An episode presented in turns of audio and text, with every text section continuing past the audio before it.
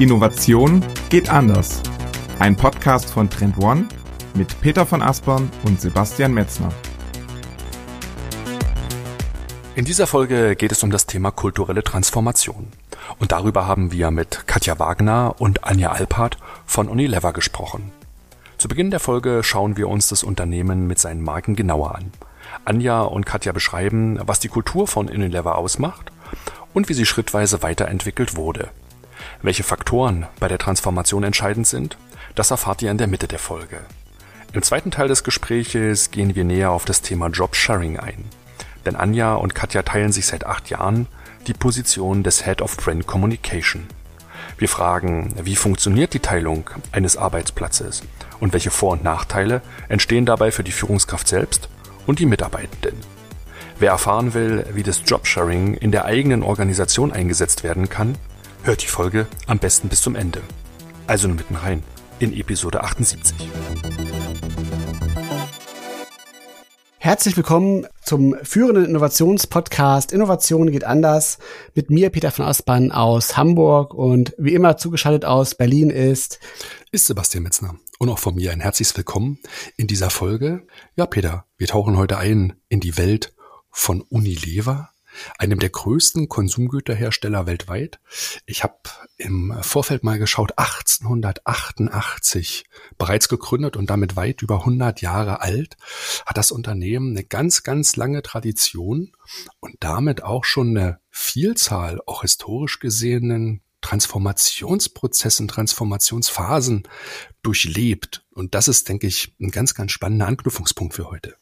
Ja, absolut. Also Unilever finde ich auch deshalb so spannend, weil einfach das ja auch ein, ein sehr großes Unternehmen ist, was so viele verschiedene äh, Marken führt, die wir auch alle kennen. Also es ist auf jeden Fall so ein sehr anfassbares Unternehmen. Das ist ja nicht immer so bei den Unternehmen unserer äh, Gäste. Werden wir auch im, im Folgern sicherlich noch die eine oder andere Marke hören, ähm, die euch, liebe Hörerinnen, bestimmt bekannt vorkommt. Und von daher ist das ein sehr, sehr spannendes Anschauungsobjekt. Und ja, in der Tat ähm, ist es ja so, dass Transformation natürlich auch für sehr große Organisationen ein besonders wichtiges äh, Thema ist. Wir haben ja auch in diesem Podcast schon viel auch gesprochen über digitale Transformation, über ökologische Transformation. Ähm, dazu kommen auch demografische Herausforderungen, äh, denen sich Unternehmen stellen müssen.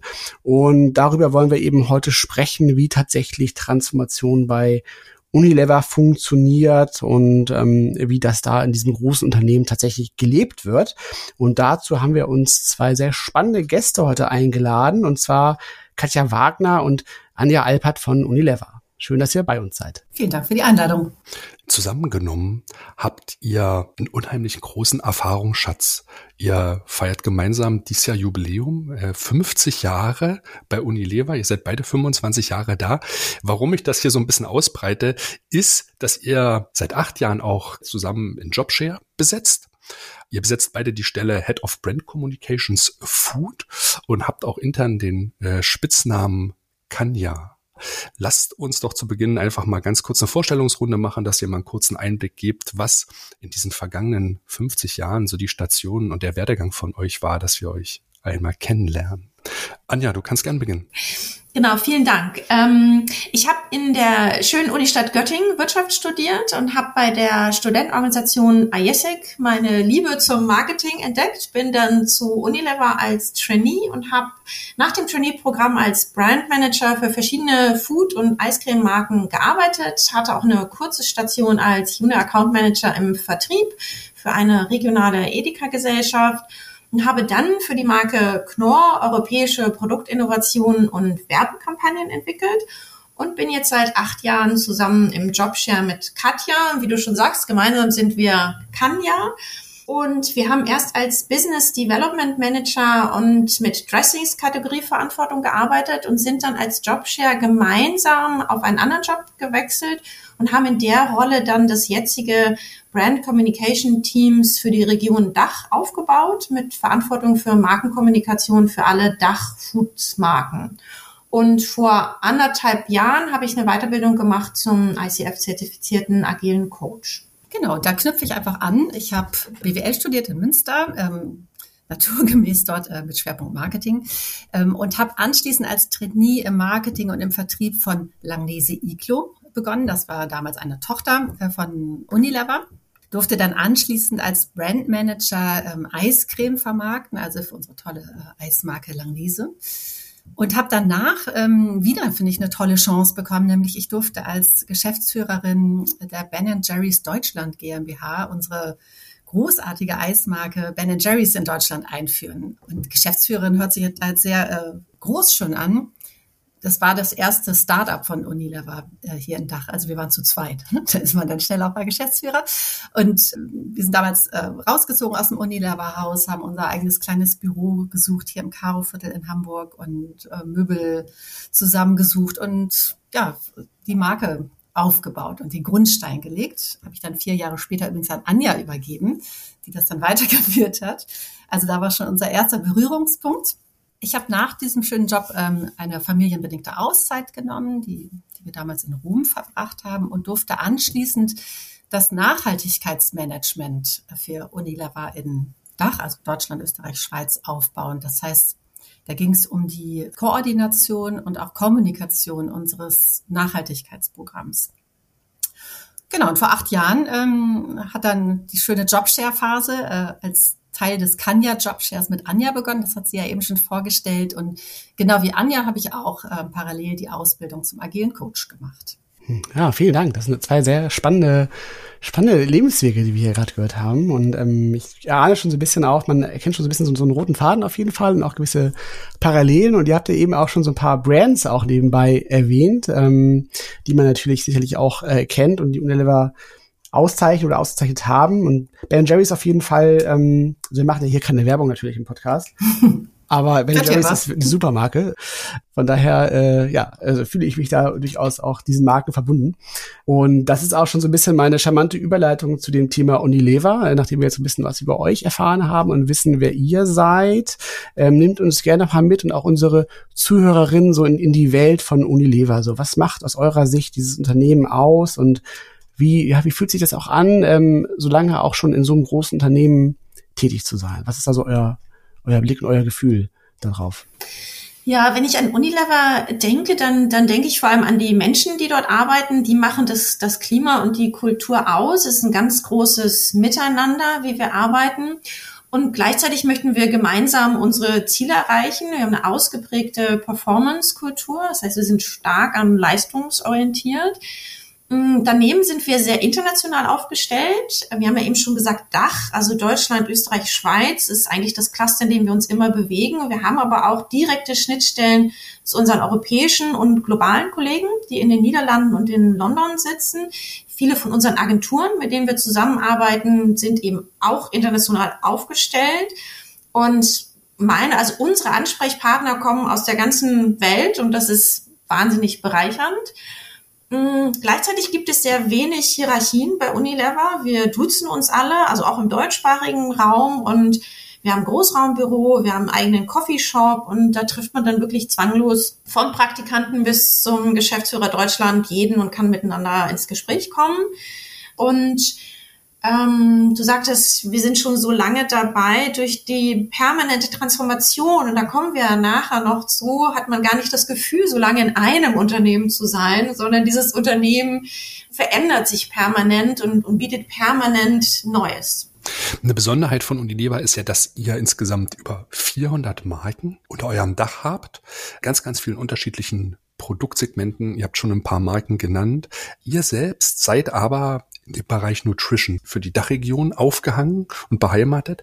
Nehmt uns noch mal ganz kurz mit in diese Markenwelt hinein. Welche Marken betreut ihr und ganz grob gesprochen, wie funktioniert euer Kerngeschäft bei Unilever mit diesen vielen Marken? Mhm. Ihr habt ja Unilever schon schön vorgestellt. Ähm, es gehören wirklich also eine sehr bunte Auswahl an tollen Marken zum Unternehmen. Ne? Also hier in Deutschland sind so die bekanntesten Marken vermutlich Marken wie Magnum, Langnese, Ben Jerry's hatte ich schon genannt, Knorr, ähm, unsere große Lebensmittelmarke, aber auch Pflegemarken wie Dove, Axe, Rexona, Waschmittelmarken, Coral beispielsweise gehören dazu. Ne? Also es ist wirklich so ein, erstmal ein bunter Korb an tollen Marken, aufgeteilt in fünf Sparten. Also das eine ist die Eiscreme-Sparte, das zweite ist der Bereich Personal Care, also die ganzen Pflegeprodukte. Dann gehört als drittens dazu ähm, der Bereich Home Care, also Reinigungsprodukte, Waschmittel, ähm, der Bereich Beauty and Wellbeing und als fünftes der Bereich, in dem wir beide arbeiten, das ist der Nutrition-Bereich. Ähm, Nutrition umfasst quasi alle herzhaften Lebensmittelmarken, kann man so sagen. Das äh, sind zum einen große internationale Marken wie die Marke Hellmann's, Mayonnaise aus den USA, ähm, The Vegetarian Butcher, ähm, Fleischersatzprodukte gehören dazu, aber auch äh, lokale ähm, Marken, wie zum Beispiel ähm, die in, in der Schweiz sehr bekannte Marke Shira, das sind so äh, Gewürzgürkchen und Cornichons. Ähm, in Österreich sehr bekannte Marke Kuna Mayonnaise oder hier in Deutschland Marken wie Fanny oder auch Mondamin. An dieser Stelle ein ganz kurzer Hinweis auf unser brandneues White Paper Innovation ist messbar. Darin findet ihr die zehn wichtigsten KPIs zum Trend- und Innovationsmanagement und den Fokus haben wir ganz bewusst diesmal auf die Kennzahlen in der Frühphase des Innovationsprozesses, den sogenannten Leading Indicators gelegt. Dazu zählen zum Beispiel der Innovationsgrad, aber auch der Alignment Index oder die Übertragungsquote. Der Clou daran ist, Innovationsverantwortliche und Innovationsteams, die bereits zu Beginn des Innovationsprozesses mit den richtigen Kennzahlen arbeiten, werden ihre Innovationsziele in den späten Phasen leichter und auch schneller erreichen. als Zusatz haben wir für euch das Thema Nachhaltigkeitsziele als Innovationstreiber ebenfalls in das Whitepaper mit inkludiert. Auf trendone.com slash whitepaper minus Innovation minus KPIs könnt ihr euch euer Exemplar jetzt kostenlos runterladen. Den Link findet ihr auch unten in den Shownotes. Und nun wieder zurück in den Podcast.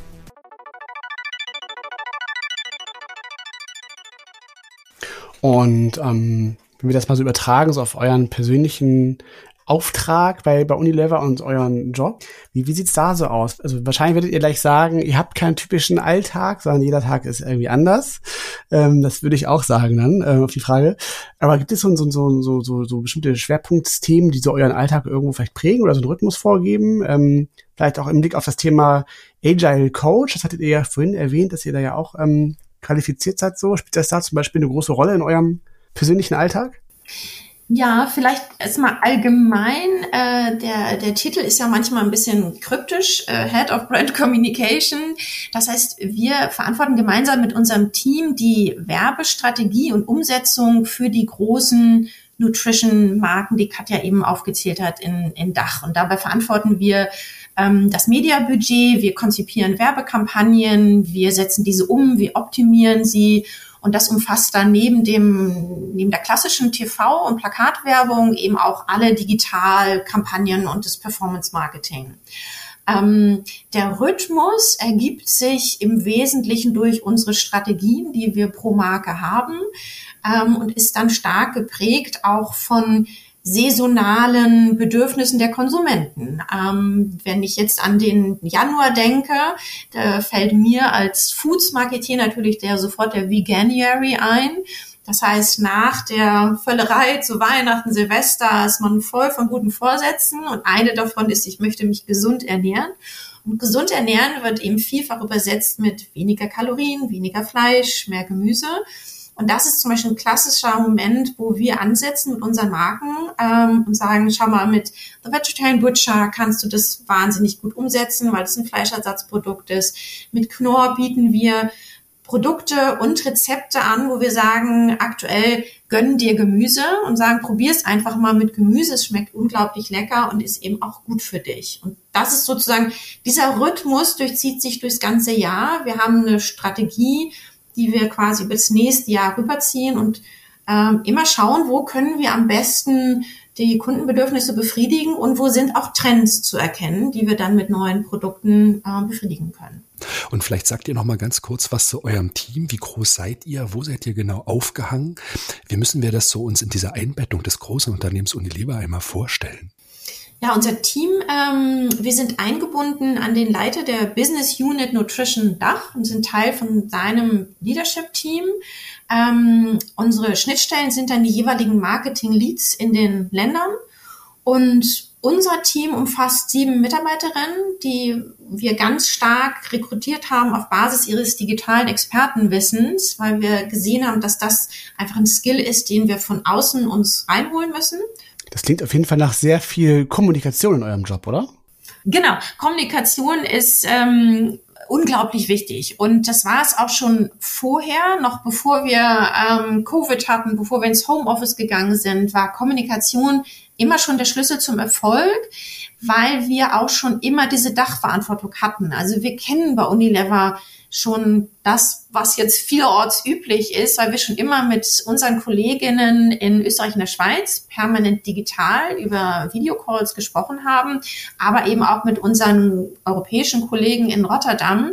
Deshalb war das für uns gar nicht so eine große Umstellung, jetzt auf komplett digital zu gehen. Und ja, Kommunikation ist unglaublich wichtig, weil wir natürlich ein sehr komplexes Unternehmen mit einer Matrixorganisation waren und Kommunikation eigentlich auf allen Ebenen. Ne? Also Kommunikation nach außen, das ist unser Job, dass wir die Kommunikation unserer Marken koordinieren. Und gerade jetzt in den, also in den letzten Jahren, in denen Transformation immer schneller wurde, gehen wir sicherlich gleich auch nochmal drauf ein, wurde Kommunikation natürlich auch intern ne, in unser Team gerichtet, ähm, aber auch ins große Kollegium gerichtet, immer wichtiger für uns. Nämlich ähm, Transformation geht nur mit guter Kommunikation. Was natürlich nochmal spannend ist jetzt in eurem Umfeld, ist ja, dass so aus unserer Sicht jetzt auch aus, aus der Trend One-Perspektive, wenn wir so auf, auf Trends schauen, auf Branchen schauen, dann erleben wir schon, dass dieser Konsumgütermarkt ja auch ein sehr, sehr schnelllebiger Markt ist, wo sich sehr schnell auch Veränderungen widerspiegeln, sei es jetzt durch, durch Werte, Konsumentenbedürfnisse, Gesundheitstrends. Ähm, das ist ja nicht in jeder Branche so. Ne? Es gibt auch Branchen, die ticken halt viel langwelliger und es dauert viel länger, bis sich Veränderungen halt niederschlagen. Aber ihr seid da schon wirklich ähm, ganz vorne dran, was so auch so Change auf der Marktseite angeht. Und ähm, wir wollen jetzt aber erstmal ja sprechen auch über ihr, eure Transformation intern bei euch, bei Unilever.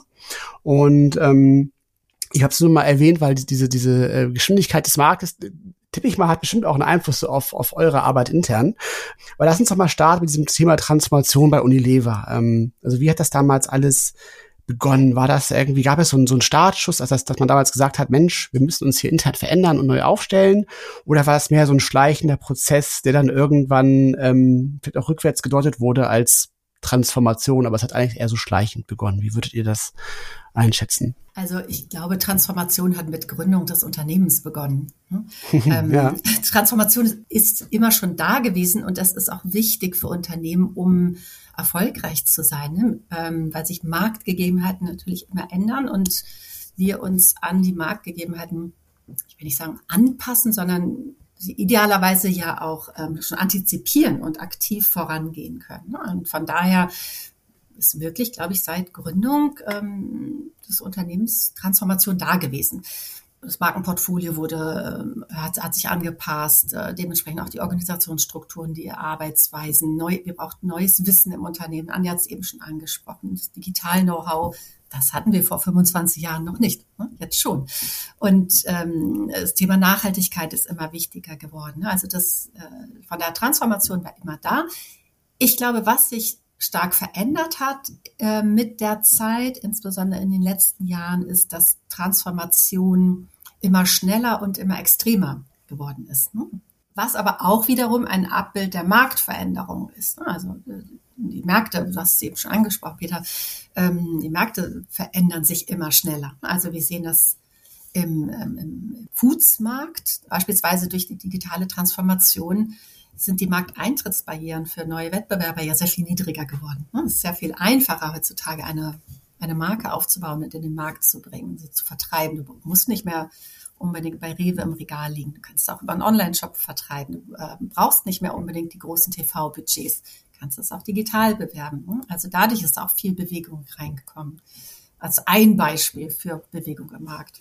Direct to Consumer als große Klammer darum, in dieser direkten Veränderung des Marktes. Gab es so konkrete Herausforderungen oder konkrete Ziele, die ihr in diesem Transformationsprozess euch konkret gesteckt habt und die auch niedergeschrieben worden sind? Also die ich sag mal jetzt die großen Transformationen, ne, so die Spitzen, also neben, neben der Transformation, die so, so immer stattfindet, die großen Transformationen die sind immer auch strategisch angegangen worden. Ne? Also damals die digitale Transformation oder hier in Hamburg haben wir zwei große Transformationen jetzt in den letzten Jahren ähm, vorangetrieben, wo wir die Art und Weise, wie wir arbeiten, ähm, sehr stark verändert haben.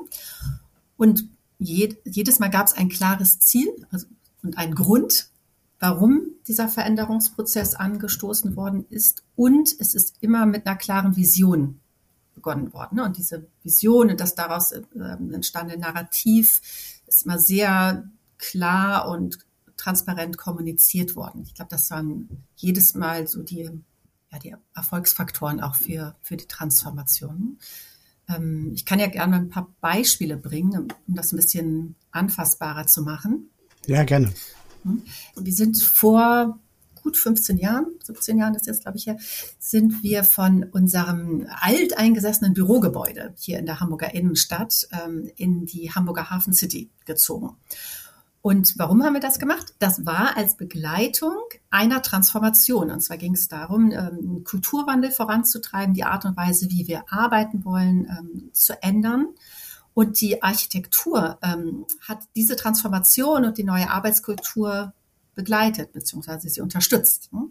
Ähm, nämlich diesen, dieses ganz alte Unilever-Gebäude, das muss man sich vorstellen, ist so ein über 20 Etagen hoher Turm, ähm, sehr imposant. Ähm, aber diese Architektur mit diesem hohen Turm unterstrich eben auch unsere sehr äh, starren äh, Hierarchien. Ne? Und wir sind von dort aus in ein Gebäude gezogen, das war sehr flach ähm, sehr offen. Ähm, die Architektur war auf Transparenz, auf Kommunikation und auf Nachhaltigkeit ausgerichtet. Und das war ein Sinnbild für die damalige Transformation unseres Unternehmens. Ne? Also weg von diesen sehr starren hin zu sehr flachen Hierarchien, zu eigenverantwortlicherem Arbeiten. Ne? Wir sind mit dem Schritt zum Beispiel damals alle in Großraumbüros gezogen.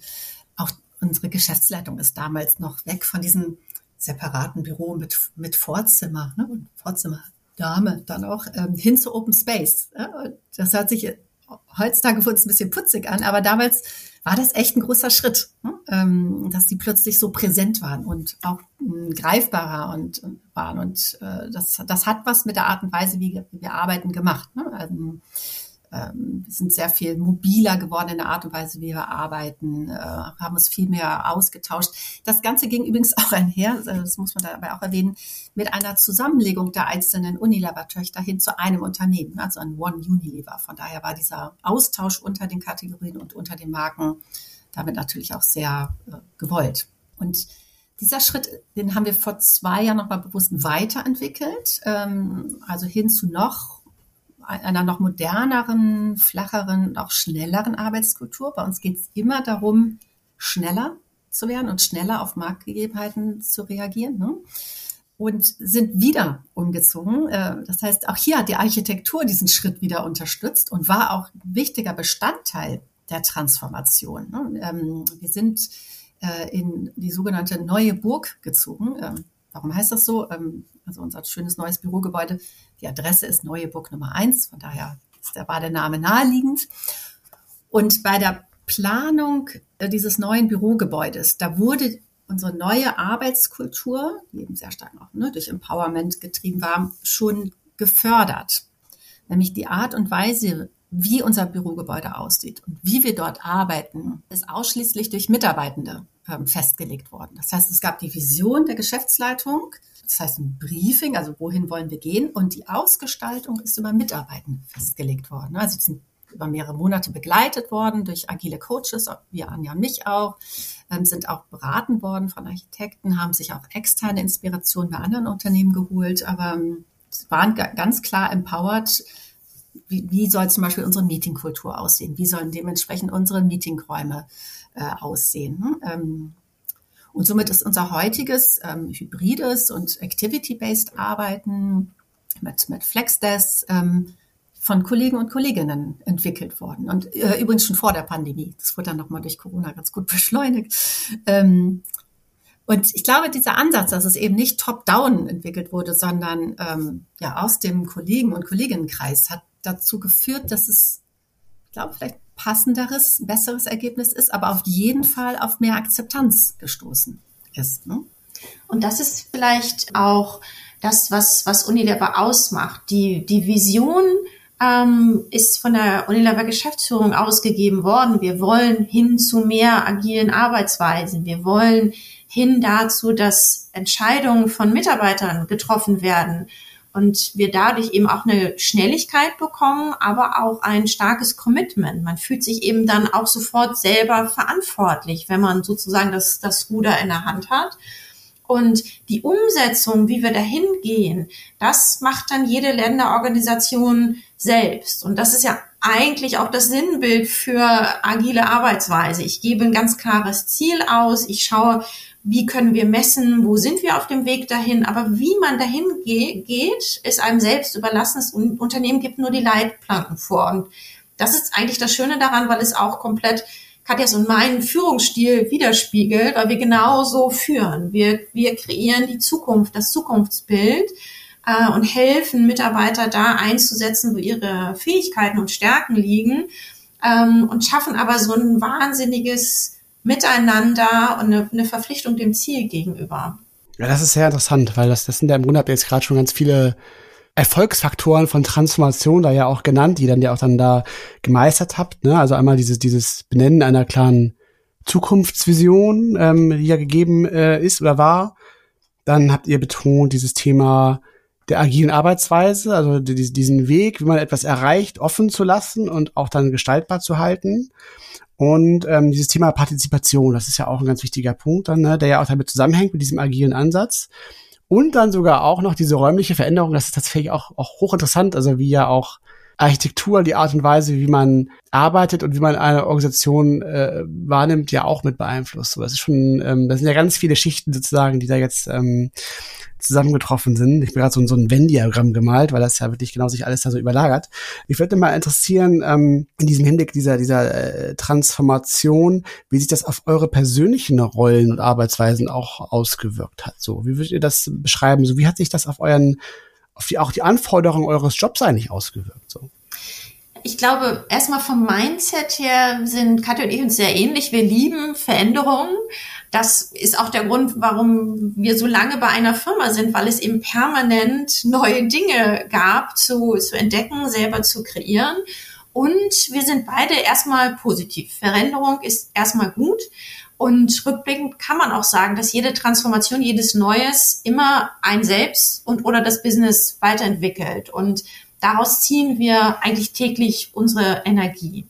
Und dieses Arbeiten als Change Agent das machen wir ja aus, um aus von innen heraus die ähm, Firma weiterzuentwickeln ähm, und immer getrieben von der Neugierde, was, was kann denn da noch kommen, was, was ist noch möglich, wo, wo können wir hingehen. Und wir erleben natürlich schon, dass Mitarbeiter diese, gibt ja diese Change-Kurve, ähm, die man durchlebt von Ablehnung, äh, Frustration, dann muss man einmal durch dieses Tal der Tränen bis hin zu Akzeptanz und Integration.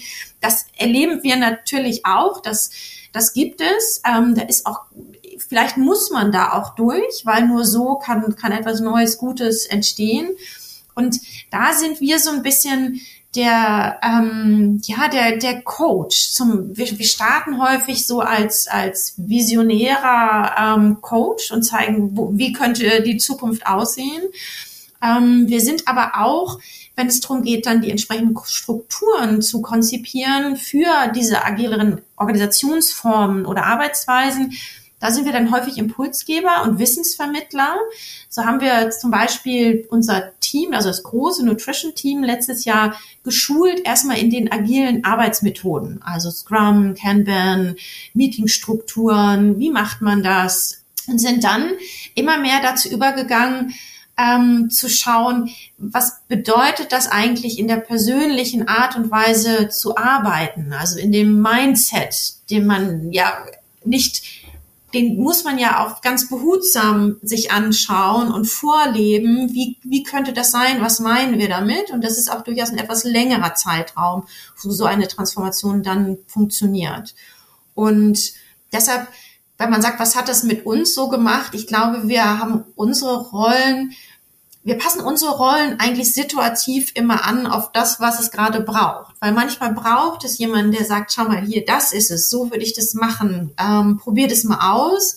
Manchmal braucht es aber auch einen Führungsstil, wo man sich etwas stärker zurücknimmt und empathisch drauf hört. Was sind denn Ängste und Sorgen, die einen individuell mit einer Transformation beschäftigen? Und wie kann man dem dann helfen, wie kann man coachen und sozusagen immer an der Seite von Mitarbeitern stehen. Und das ist, glaube ich, das, was, was uns ausmacht und wo wir dann auch wieder Energie daraus ziehen, wenn man wirklich sieht, wie durchlebt so ein Team eine Kurve und wie können wir gemeinsam dann ähm, die Transformation erfolgreich machen. Mhm. Oder mal ergänzend zum Thema, wie hat sich unser ähm, Führungsstil verändert? Ähm, ich finde, das ist auch das A und O beim Thema Kulturwandel, ne? dass wir sehr, also wir geben schon sehr klar immer die Zielrichtung vor, oft auch mit Input von anderen, aber äh, ich finde die Ziele und die Fokussierung auf die wichtigsten Themen ähm, muss von, von der Führungskraft kommen, aber an, danach sind wir, was Anja auch schon sagte, die empowernden, ähm, also wir, wir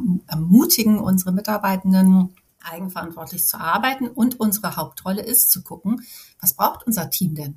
Um diese Ziele zu erreichen. Ne? Also dieses tatsächlich Servant Leadership, glaube ich, ganz fest dran aus dem, aus dem Agil. Ne? Und, und das ist sicherlich auch etwas, was wir über die Jahre lernen mussten, tatsächlich dieses Vertrauen zu entwickeln. Und darin zu vertrauen, dass unsere Mitarbeitenden das schon schaffen und wenn nicht, dann werden sie sich schon melden und dann stehen wir auch gerne als, als Coach zur Seite. Also dann lassen wir sie natürlich dann nicht, damit nicht alleine. Ja, das, das, ist, das, das ist extrem spannend, weil ähm, weil das, was ihr da gerade beide beschrieben habt, das heißt, das ist ja eine große Herausforderung und das klingt auf jeden Fall nach sehr viel, schon nach sehr viel Arbeit und Kommunikation vor allem auch. Ne? Ihr habt ja auch ein gewisses Team, mit dem ihr da dann auch äh, interagiert. Und dazu kommt ja immer noch diese, diese Kleinigkeit von, von Brand Communication äh, in diesem sehr schnell sich drehenden Markt, die ihr ja auch noch macht. Deshalb ist meine Frage, wie, wie schafft ihr das denn überhaupt, das, das alles abzuleisten, sowas? Also ich meine, ihr hattet jetzt zwei, aber ihr macht jetzt ja auch, ihr teilt euch die Stelle ja, wie ich es richtig verstanden habe. Also ihr seid ja beide jetzt nicht Vollzeit fünf Tage, 40 Stunden da. Also deshalb, wie, wie, wie macht ihr das denn? Was klingt du dachte irre viel? Ah, ich glaube, wir, wir sind gut organisiert.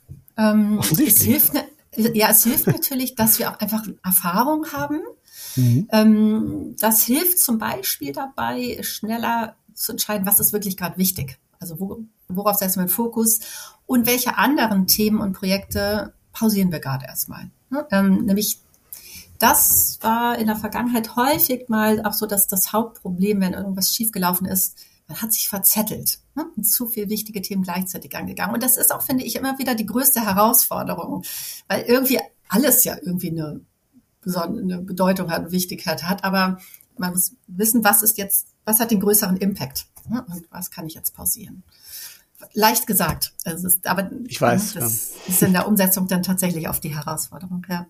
Und wenn wir uns nochmal auf die Seite der Mitarbeitenden jetzt konzentrieren, wie waren die Feedbacks auf diesen Transformationsprozess, den ihr dann bekommen habt? Das Thema Akzeptanz, Vertrauen habt ihr gerade schon mal gestriffen, aber das ist ja etwas, was sich nicht als Projekt definieren lässt. Ne? Auch der Kulturwandel. Kultur ist keine Projektarbeit, es mhm. ist was Immanentes. Was waren die Feedbacks von euren Mitarbeitenden, die ihr in dieser längeren Phase der Transformation so bekommen habt? Unilever hat sich ja schon lange auf die Reise gemacht. Da kam jetzt ja nicht vor fünf Jahren, ähm, schwupp, wir machen eine Transformation, sondern wir haben schon wirklich ganz früh das Thema Mitarbeiter-Empowerment gefördert. Es gab damals die sogenannte Ein-Meter-Regel, klingt heutzutage ein bisschen lustig, aber das war damals der Begriff dafür, dass die Firma gesagt hat, hey, alles in deinem Umfeld trifft doch einfach mal selber die Entscheidung. Warte nicht auf irgendeinen Chef, auf irgendein Gremium, das dir etwas freigibt, sondern mach einfach mal.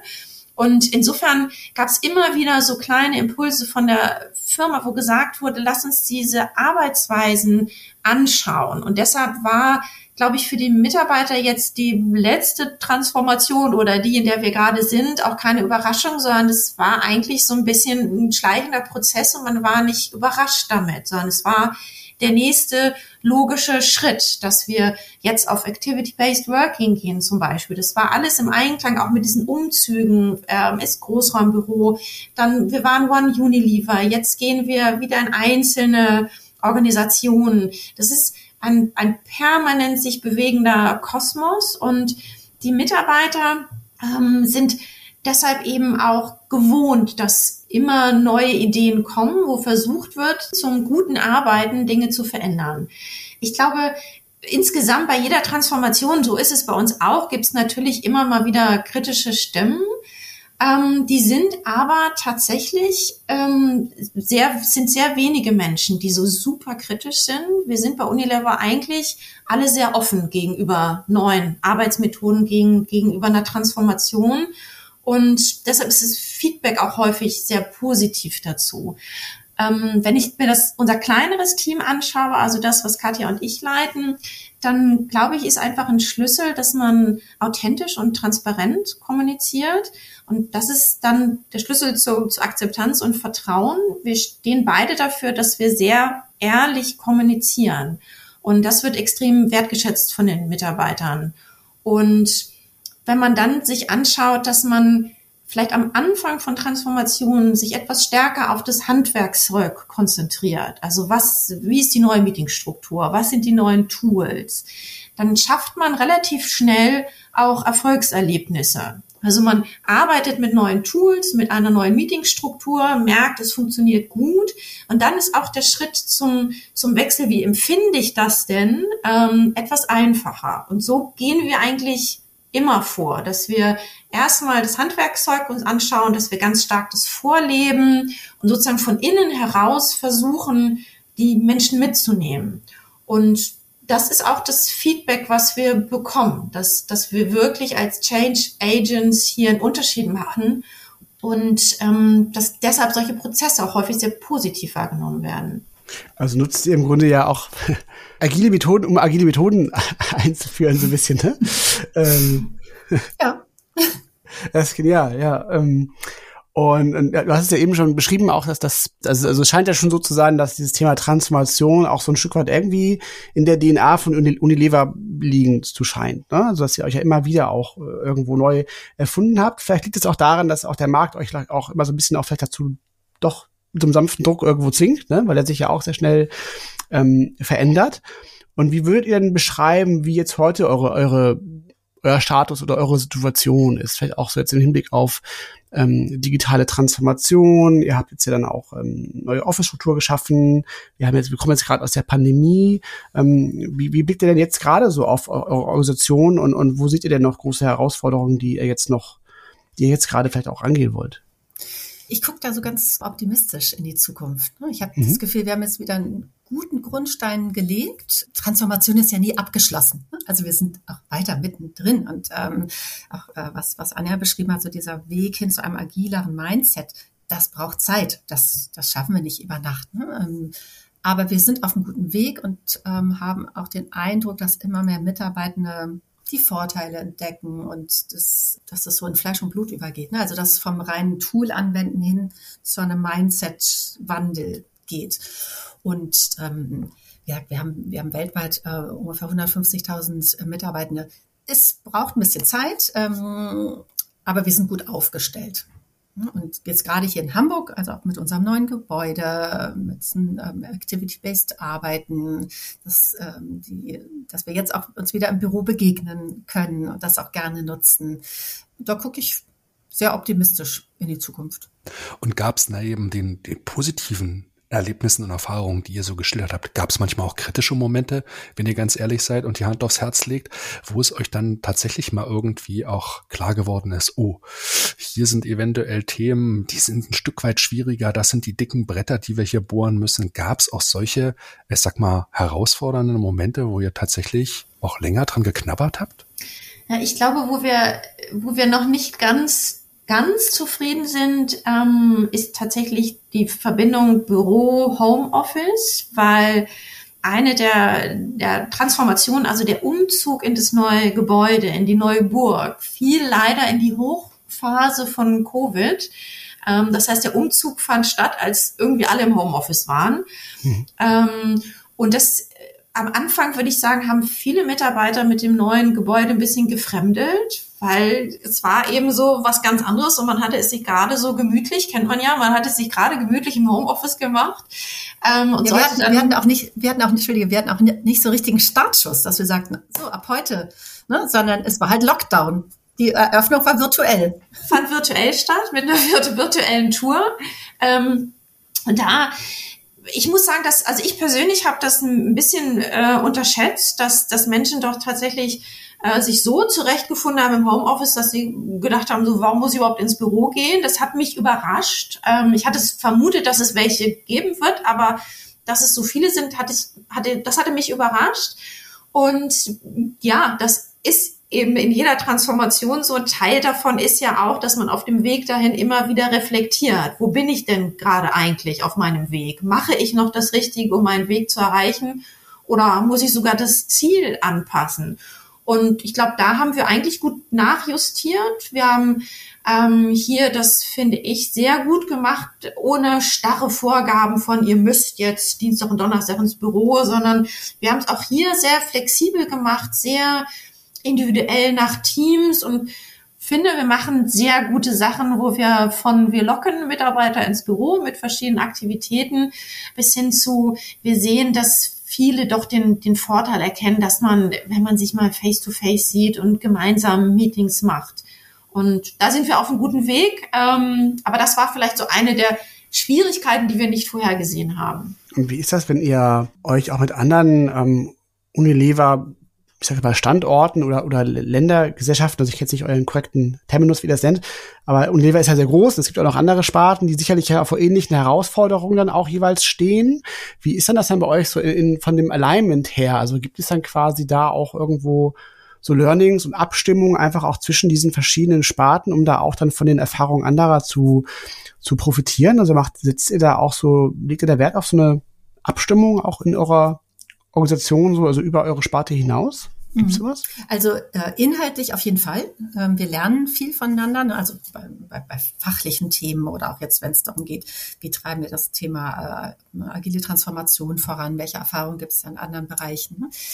Aber bei dem Thema, das Anja eben angesprochen hat, nämlich wie wollen wir hier vor Ort eigentlich arbeiten, das ist ähm, von Landesgesellschaft zu Landesgesellschaft unterschiedlich. Und wir haben diesen Bottom-up-Ansatz gewählt hier in Hamburg, ne? dass wir sagen, jedes Team soll für sich gucken, wie passt es denn am besten? Ähm, wie könnt ihr denn am effizientesten arbeiten? Und interessanterweise passt das aber ganz gut auch zu diesem Internet, zu diesem globalen Wunsch. Von daher ähm, läuft das ganz gut. Und gab es jetzt in der Rückschau, ne, wir, wir, hatten eingangs drüber gesprochen, dass ihr auf eine lange Historie schon zurückgibt, gab es so Aha-Momente, wo ihr euch tatsächlich nochmal so auch geistig an den Kopf gefasst habt und gesagt habt, so, Mensch, hätten wir das vorher gewusst, das ist doch eigentlich hier der große Hebel. gab es sowas, wo ihr wirklich sagt, so Heureka, das und das auch nochmal so richtig dick unterstrichen habt als Learning eventuell, was ihr aus dieser Transformation für euch mitgenommen habt? Ich habe manchmal das Gefühl, dass ähm, es unglaublich hilft, wenn man gelassen ist, dass bei einer Transformation oder jeder Änderung es immer Stimmen gibt, die aufbrausen, ähm, die es ablehnen, die sagen, das geht überhaupt nicht, das hat noch nie funktioniert. Und dass man dann aber einfach dranbleiben muss, dass man an den Menschen dranbleiben muss, an den Themen dranbleiben muss ähm, und dass sich das dann mit einer gewissen Zeit alles zum zum Positiven dreht. Das ist tatsächlich so ein, so ein Learning. Ähm, und man muss auch nicht immer sofort eine Lösung parat haben. Also wenn es Menschen gibt, die sagen, ich bin damit nicht einverstanden, ich finde das nicht gut, dass man dann nicht sofort in Aktionismus geht und versucht, diesen einzelnen Menschen zu überzeugen. Weil manchmal ist es tatsächlich auch so ein bisschen, jetzt guck erstmal, schau erstmal, probier's doch erstmal aus. Ähm, und durch dieses Dranbleiben kommt man tatsächlich dann viel eher zum Ziel. Das ist ein spannender Punkt. Ich habe also ganz viele spannende Punkte mir schon aufgeschrieben gerade tatsächlich. Ähm, und ähm, ja, ich will gerne jetzt mal diesen Bogen schlagen zu diesem Thema ähm, Jobsharing, weil wir, wir sprechen ja gerade schon darüber, ne, also über über konkrete Wege, wie man arbeitet, wo man arbeitet. Und ich finde die Brücke gerade ganz, ganz schön, um auch nochmal auf euer Modell tatsächlich zu sprechen zu kommen. Wir hatten es ja schon eingang erwähnt, ihr habt ja beide zusammen also man sieht es euch wirklich nicht an, aber tatsächlich ja 50 Jahre gemeinsame Berufserfahrung, äh, äh, das ist merkenswert. seit acht Jahren arbeitet ihr nun, das ist richtig, ne? seit acht Jahren arbeitet ihr nun ja. schon zusammen auf ja. dieser Stelle. Ähm, Head of Brand Communications Food. Und im Anbetracht dieses enormen Arbeitspensum, das ihr ja eben auch schon so ein Stück weit geschildert habt, würde mich jetzt echt nochmal interessieren im Detail, wie, wie macht man das? Also wie teilt man sich so eine Stelle? Weil es ist ja auch ein komplexer, komplexer Job, den ihr da macht, der sehr viel äh, Kommunikationsfähigkeit ähm, erfordert, mhm. wo man sehr gut vernetzt sein muss, wo man auch sehr viel Domänenwissen braucht. Und das sind jetzt alles, finde ich, so, also wenn ich so höre, also so Rahmenbedingungen, die jetzt vielleicht nicht die aller einfachsten sind, um so ein Jobsharing-Modell zu machen, aber deshalb also oft eine Frage, wie, wie macht ihr das? Wie habt ihr das angebahnt? Wie, wie, wie mhm. lebt ihr das? Witzig, dass du das so siehst. Ich finde, das sind Rahmenbedingungen, die gerade für einen Jobshare sprechen. Aber ja, vielleicht sagst du das auch, ja. weil ich so gute Erfahrungen damit gemacht habe. Ne? Ja. Also äh, vielleicht erstmal, wie, wie geht Jobshare oder wie geht unser Jobshare? Ähm, Anja und ich arbeiten beide jeweils 60 Prozent, also jeweils drei volle Arbeitstage. Mhm. Sprich, wir haben 120 Prozent Output. Ähm, äh, einen, einen Wochentag überschneiden wir uns. Was aber nicht bedeutet, dass wir an diesem Tag so als Zwilling den ganzen Tag äh, gemeinsam überall auftauchen. Aber auf diesen einen Wochentag, das ist bei uns der Donnerstag, legen wir immer die beiden Termine, die uns oder bei denen es uns besonders wichtig ist, dass wir beide dabei sind. Das ist zum einen unser wöchentliches Zusammenkommen mit unserem Team. Und das andere ist eine Stunde Kanya-Zeit. Das heißt, wo wir zwei ähm, äh, Zeit miteinander verbringen und äh, über strategische Themen äh, diskutieren und uns austauschen zu Sachen, die man nicht einfach mal in so einer täglichen Übergabe kurz runtertippen konnte. Ne? Es wäre ein bisschen verlockend, diesen Tag gemeinsam zu verbringen, weil uns das sehr viel Spaß macht und weil wir auch merken, dass wir, wenn wir zu zweit sind, auch besseren Output haben. Aber wir achten extrem auf Effizienz. Ne? Und ähm, ja, und von daher neben diesen beiden Meetings sehen wir uns dann leider gar nicht so viel. und einen Kaffee trinken noch zusammen. Genau, und ich glaube, das Thema Effizienz ist ein gutes, weil ähm, wir haben auch eine Transformation durchlaufen mit, mit unserem Job-Share. Als wir gestartet sind, haben wir sozusagen zu 100 Prozent Job-Share gemacht. Das war auch so ein bisschen die Anforderung sozusagen von unseren Chefs, von unseren Partnern, die gesagt haben, mir ist eigentlich egal quasi, mit wem ich spreche, aber ich würde dann schon äh, gerne auch ein Feedback bekommen oder eine Entscheidung haben. Und deshalb haben wir am Anfang wirklich alles geteilt und haben dann aber relativ schnell gemerkt, ähm, dass es überhaupt nicht effizient ist. Und was wir geändert haben, ist, dass wir sagen, wir machen strategische Dinge gemeinsam. Ähm, es ist immer derjenige ansprechbar und trifft die Entscheidung, der da ist. Ähm, und der andere folgt sozusagen. Und wir haben aber operative Themen nach den gegebenen Strukturen aufgeteilt. Also so zum Beispiel war, haben wir gesagt, eine Marke macht Katja, eine Länderverantwortung macht Katja und ich mache dann eine andere Marke und ein anderes Land. Und wenn es in sozusagen meiner Arbeitszeit ein Problem gibt mit Katjas Projekten, dann kommuniziere ich kurz mit ihr. Ähm, das ist so eine Flexibilität, wo wir gesagt haben, die, die geben wir. Und das funktioniert wirklich extrem gut. Und es führt sogar dazu, wenn ich das verraten darf, das hatte ich, glaube ich, eingangs schon gesagt, dass tatsächlich wir auch auf verschiedene Namen hören und auch quasi Chefs oder unsere Schnittstellenpartner manchmal sagen, du, ich habe das mit einem von euch besprochen. Dass sie dann, und das ist eigentlich schön, wenn man das hört, wenn die Person dann so weit in den, in den nach hinten tritt und es um das Thema geht ähm, und um die Entscheidung, die man, die man getroffen hat. Mhm. Wir müssen gleich noch mal tiefer in diese Aufteilung noch mal reingehen, weil da gibt's auf jeden Fall ein paar Fallstricke. Ich erinnere mich da immer so ein bisschen an die Kinder, die zu unterschiedlichen Elternteilen gehen und dann nach Dingen fragen, so der Klassiker, ne? Da muss man natürlich auch. geschlossen sein. Also diese Aufteilung das kann man noch im Privaten und im Job, ja. ja genau. das ähm, kann ich gut nachvollziehen. Aber lasst vielleicht noch mal auf diesen auf diesen initialen Matching-Moment vielleicht vor acht Jahren noch einmal ganz kurz zurückbringen, weil da hat ja eure Beziehung, diese enge Arbeitsbeziehung angefangen? Wie habt ihr damals euch gefunden und damals entschieden, wie machen wir das? Wie war das auch bei euch arbeitsmäßig so aufgestellt, dass ihr die Vorteile in dem Jobshare damals gesehen habt und gesagt habt, wir gehen die Sache jetzt äh, gemeinsam an? Ja, wir haben damals beide Teilzeit gearbeitet, ähm, aufgrund unserer damals noch kleinen Kinder. Und wir standen an so einer Schwelle, wo wir gesagt haben, wir möchten den nächsten größeren Job haben, auch gerne mit Personalverantwortung. Und es war klar, dass man so einen Job eher in 100 Prozent schaffen kann als in Teilzeit. Und es gab ja schon viele Jobshares bei Unilever. Es war ein Modell, was uns nicht unbekannt war. Äh, Im Gegenteil, es haben, haben damals schon viele gemacht. Und wir haben dann jeweils mit unseren Chefs darüber gesprochen, ähm, haben dann gesagt, so, na, das wäre die Chance für, für den nächsten neuen Job, dass man sich zusammentut und damit eben schafft, auch wirklich einen größeren Job zu erledigen. Und wir kannten uns ja schon äh, über Ben Jerry's und sind dann so ein bisschen so ins Gespräch gekommen und haben dann ziemlich schnell festgestellt, äh, it's a match. Wir, wir haben so die gleichen Ziele, wir haben die gleiche Arbeitsethik, ähm, die gleichen Karrierevorstellungen und haben dann so ein bisschen ausgetüftelt, wie wollen wir das machen? Wo liegen auch unsere Stärken? Wir haben hier und da einen etwas anderen Background, der sich aber wahnsinnig gut ergänzt und haben dann man kann eigentlich schon sagen, so unsere eigene Marke, unsere Kanya-Marke kreiert und es waren dann auch gleich alle begeistert von, von der Idee und so, so haben wir es eingeführt.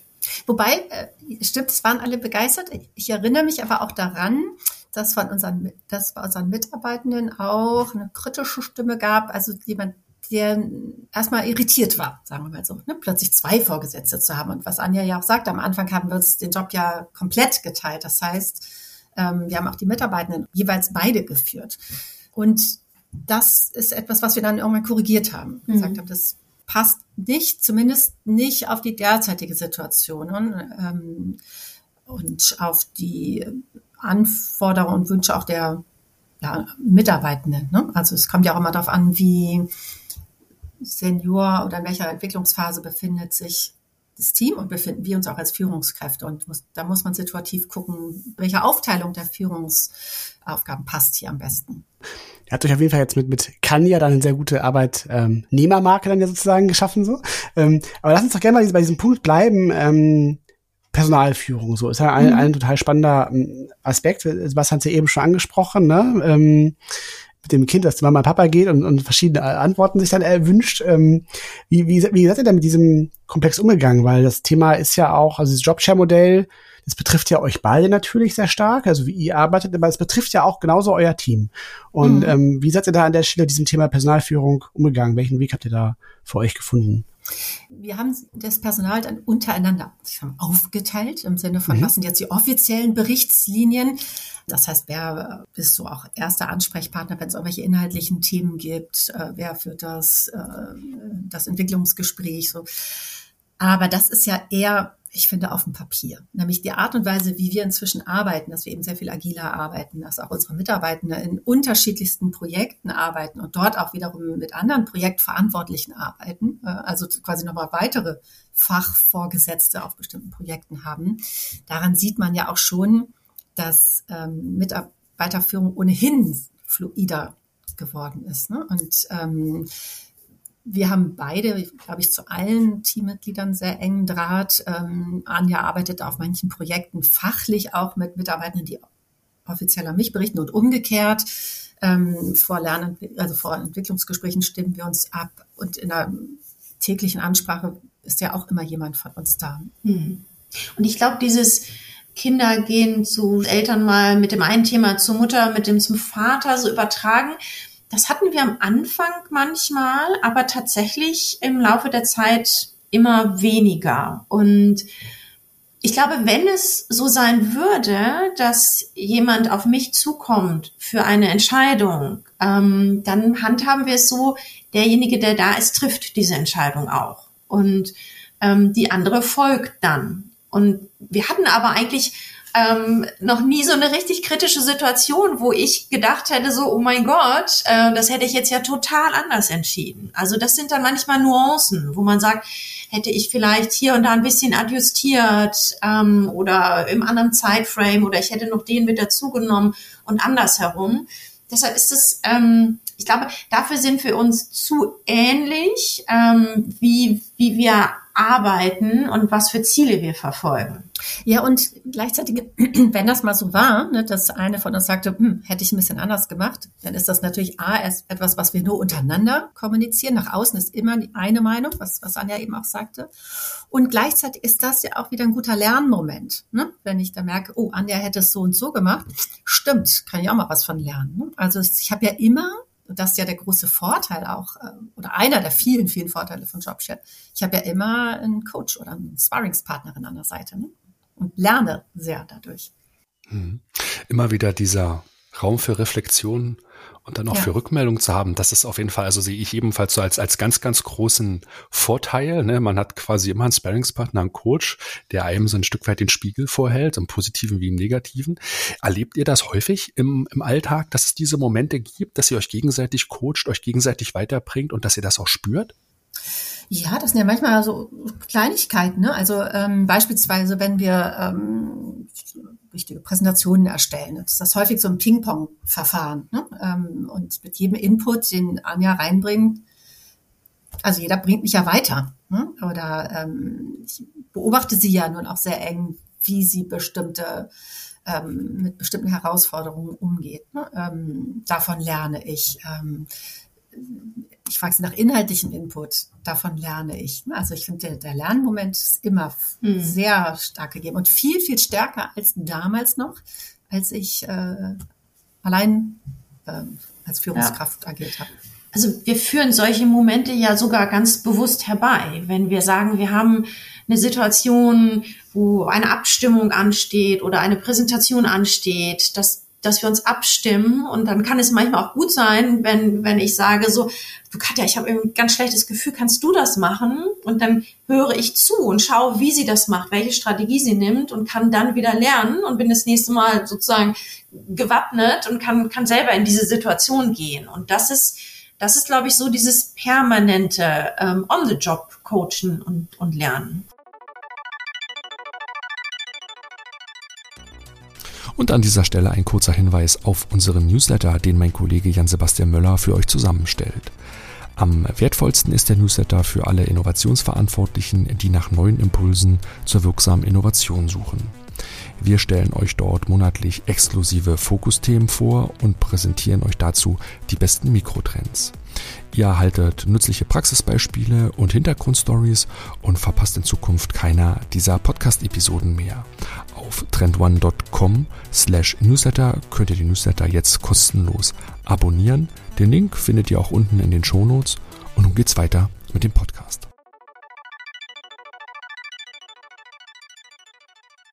Und ähm, nochmal so auf, auf eurem, auf diesen alltäglichen Austausch auch nochmal jetzt ähm, hinzukommen. Also jetzt gar nicht jetzt immer nur auf dieser Reflexionsebene, sondern einfach so im Operativen. Ne? Ähm, macht ihr dann da auch dann so eine, so eine, so eine tägliche Übergabe zum Beispiel? Also gibt es sowas? Braucht ihr sowas?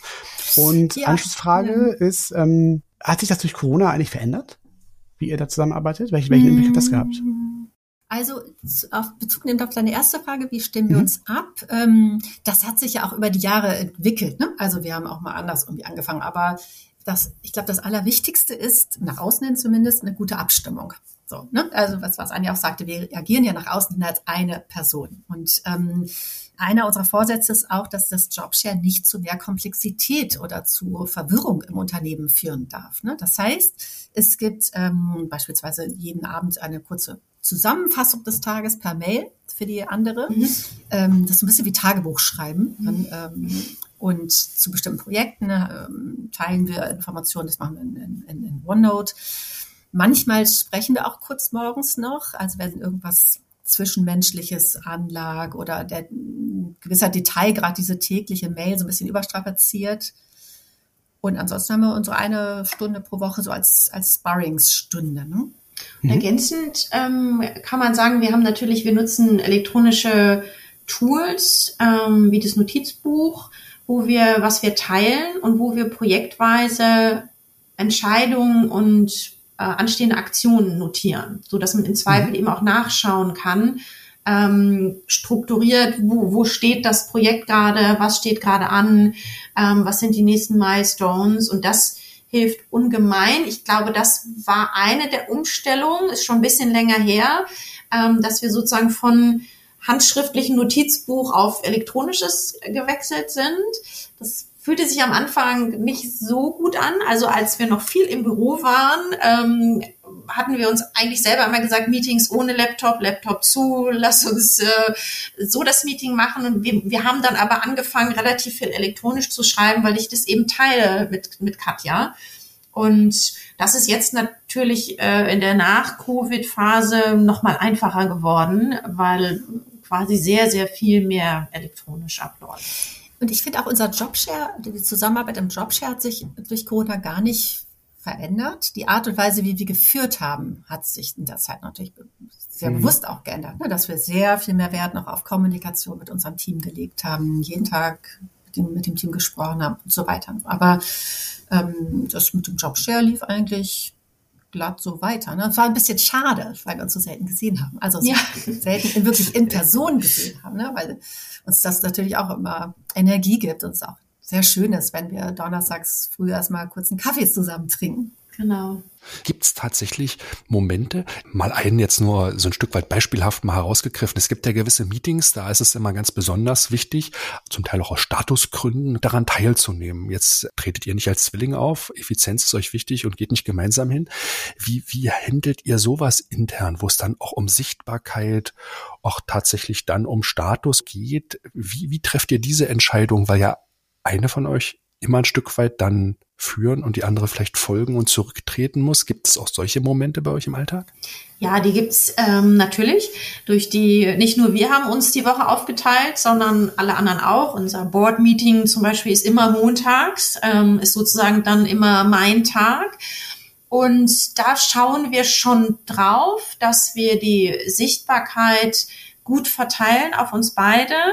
Das, die oberste Maxime ist allerdings tatsächlich Effizienz, dass wir sagen, ähm, und das vermitteln wir auch an alle anderen, wir sind eine Person, auch wenn ihr manchmal nur das eine Gesicht seht, müsst ihr immer dran denken, es, es ist immer das Ergebnis von, von zwei Köpfen.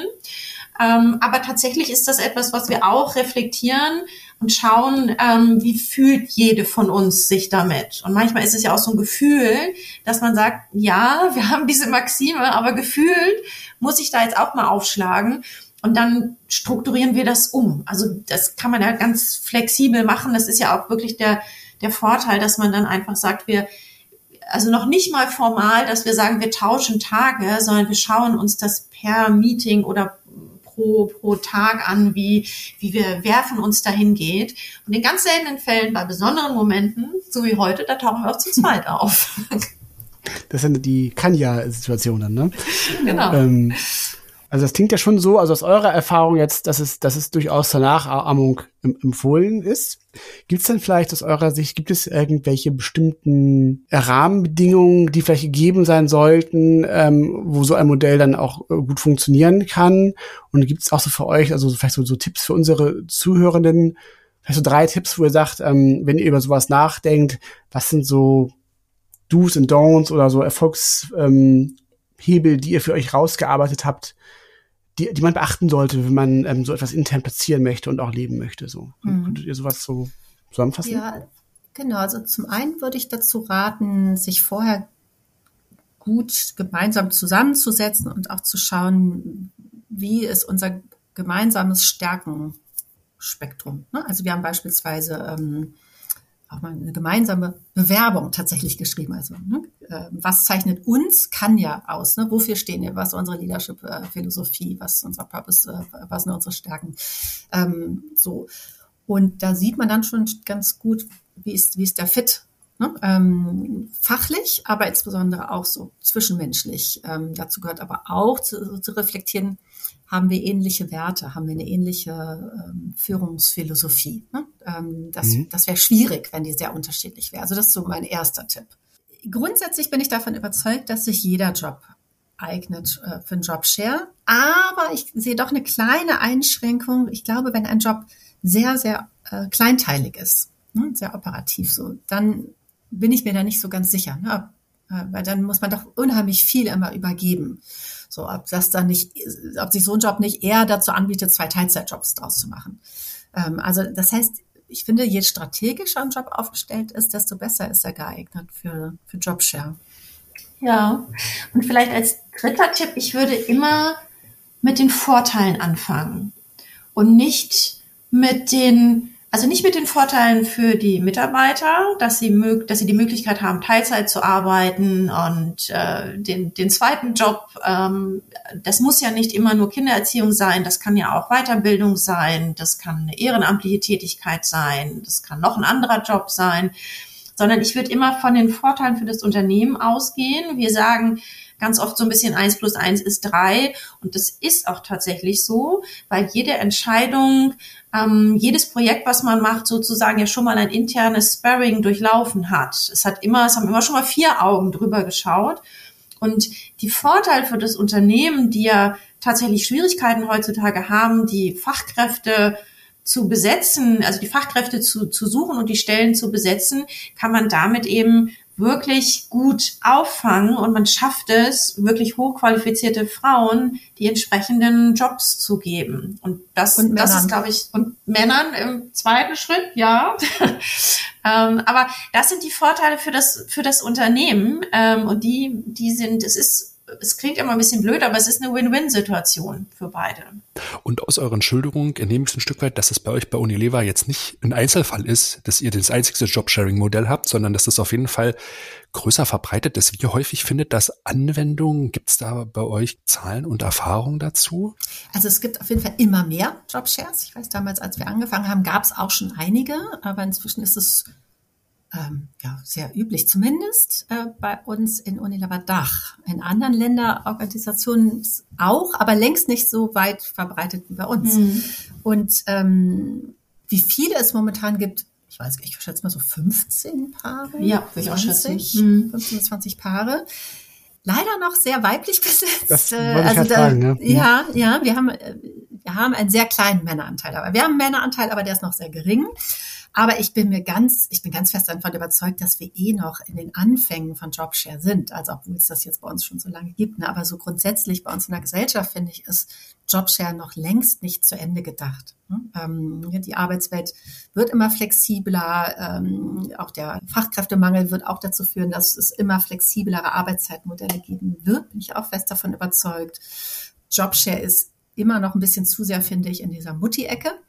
Ne? Ähm, und uns hat es ja in dieser Lebensphase nun auch geholfen, aber wir, ja, können ja Männern genauso äh, dann helfen. Ne? Oder wenn äh, wir haben auch Jobshares, bei denen ein, ein, ein Partner parallel eben noch einen anderen Job macht und freiberuflich arbeitet oder ähm, noch studiert parallel. Ne? Ähm, oder es kann ja auch ein Ehrenamt, genau was Anja sagt, ein Ehrenamt parallel sein oder einfach Zeit für was anderes. Ne? Und da bietet sich Jobshare als eine tolle Möglichkeit für flexiblere Arbeitszeitmodelle an. Absolut. Das ist auch so ein bisschen so diese, diese kreative Idee tatsächlich auch, ne? Weil du hast ja auch gerade gesagt, dass es geht auch immer mehr um diese flexibleren Arbeitszeitmodelle und das ist ja eben nicht immer nur dieses Jahr 20, also 80 Prozent, 60 oder mhm. nur vormittags oder so, sondern es gibt ja auch mal solche Varianten und ähm, ich könnte mir schon tatsächlich auch vorstellen, dass viele überhaupt gar nicht auf diese Idee kommen. Also ist, das ist ja schon so, also so ein ja, Rollenmodell, wenn man das, wenn mhm. das mal so hört, dann denkt man so, ja natürlich, das ist ja total sinnvoll so. Ja. Aber ich wüsste und, jetzt auch gar nicht, ob ich drauf gekommen wäre tatsächlich, wenn ich ganz mhm. ehrlich bin, will ich das jetzt nicht so. Und es muss so, ja auch nicht immer so sein, Entschuldige, es muss ja auch nicht immer so sein, dass mhm. du dann die andere äh, äh Zeit nicht arbeitest, weil es ist ja auch ein finanzielles Thema. Also wir bekommen halt auch mhm. nur 60 Prozent Gehalt, ne? Mhm. muss man auch dazu sagen. Sondern ich könnte ja auch die restliche Zeit nutzen, um, wie gesagt, äh, noch freiberuflich zu arbeiten. Und grundsätzlich sehe ich einen ganz großen Vorteil auch darin, dass ähm, Jobshare-Partner äh, energetischer sind. Ne? Also die haben mehr, äh, haben, kommen mit mehr Energie. Äh, mhm. Sie haben viel mehr Möglichkeit, auch externe Inspirationen aufzunehmen, sei es durch ein anderes Engagement oder einfach dadurch, dass ich Zeit habe, mehr zu lesen, zu hören, mhm. mich auszutauschen. Und dadurch ähm, sind Jobsharer, glaube ich, ähm, auch die besseren Manager und auch stärkeren Führungskräfte. Ja. Und ich glaube, der große Unterschied zu Teilzeit, was wir beide ja gemacht haben, das ist einfach in der Teilzeit. Ich habe eine Zeit lang 80 Prozent gearbeitet und hatte einen Tag frei.